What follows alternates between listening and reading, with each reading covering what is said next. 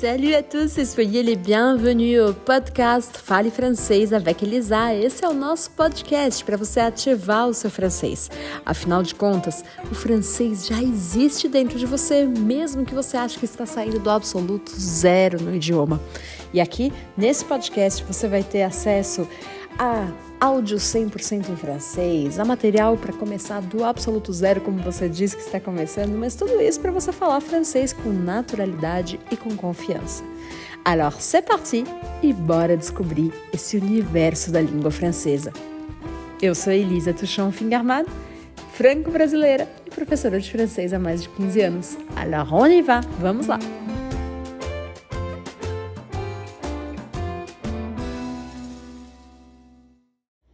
Salut et bienvenue. Aujourd'hui, nous allons parler de rentrée scolaire.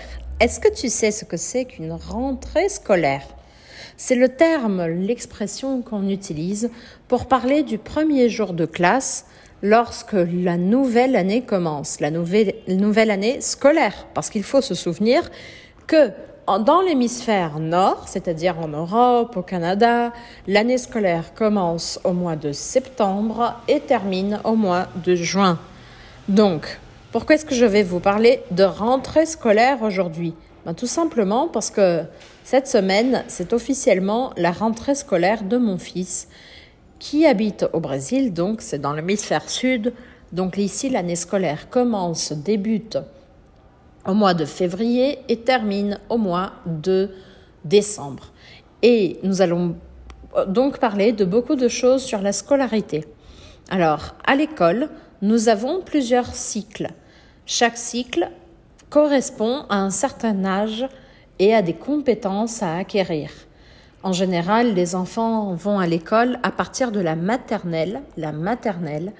Et en maternelle, nous avons la petite section Quelquefois, dans quelques écoles, on a la toute petite section, après la petite section, la moyenne section et la grande section.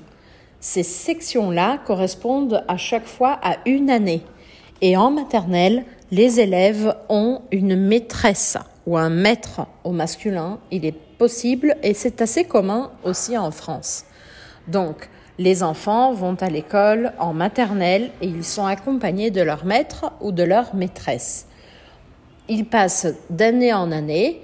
En euh, terminant donc la maternelle, ils vont entrer en primaire, primaire, le primaire.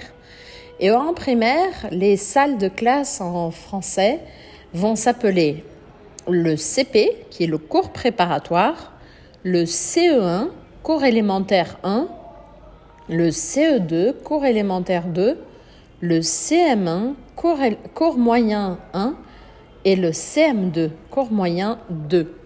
Voilà le nom donc des années en primaire. En général, en maternelle, les enfants entrent à 2 ou 3 ans et vont terminer la maternelle à 5 ou 6 ans. Et ils vont entrer en primaire à 6 ou 7 ans et ils vont terminer le primaire à 10 ou 11 ans. Et donc, ils vont aller en collège. Le collège, ce sont les années suivantes à partir de 11 ou 12 ans. Et là, ce qui est curieux, c'est qu'en France, on commence un comptage régressif. La dernière année de l'école officielle, juste avant l'université par exemple, s'appelle la terminale.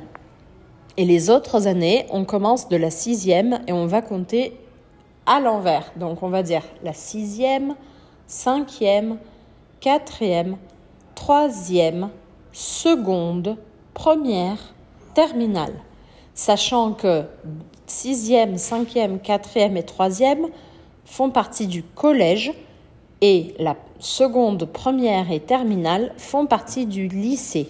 Waouh Beaucoup de nouvelles informations sur la scolarité en France, mais bien sûr, on pourrait parler de ça longtemps, longtemps.